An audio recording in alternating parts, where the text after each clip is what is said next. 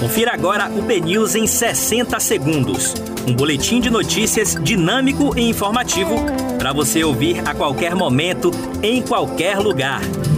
Muito bom dia a todos. Hoje é terça-feira, 11 de maio de 2021. Eu sou Yasmin Garrido e começa agora mais um BNews em 60 segundos.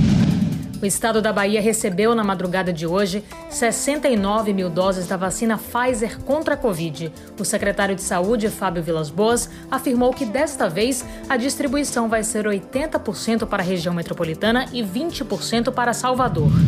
A Prefeitura de Salvador inclui pessoas com anemia falciforme, trabalhadores de escolas profissionalizantes e trabalhadores de farmácias na vacinação contra a Covid-19.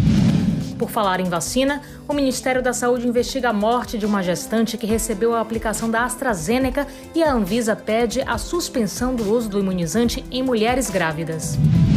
E Salvador inicia hoje a segunda etapa da campanha nacional de vacinação contra a gripe, quando podem ser imunizados idosos com idade igual ou superior a 60 anos e professores das redes pública e privada.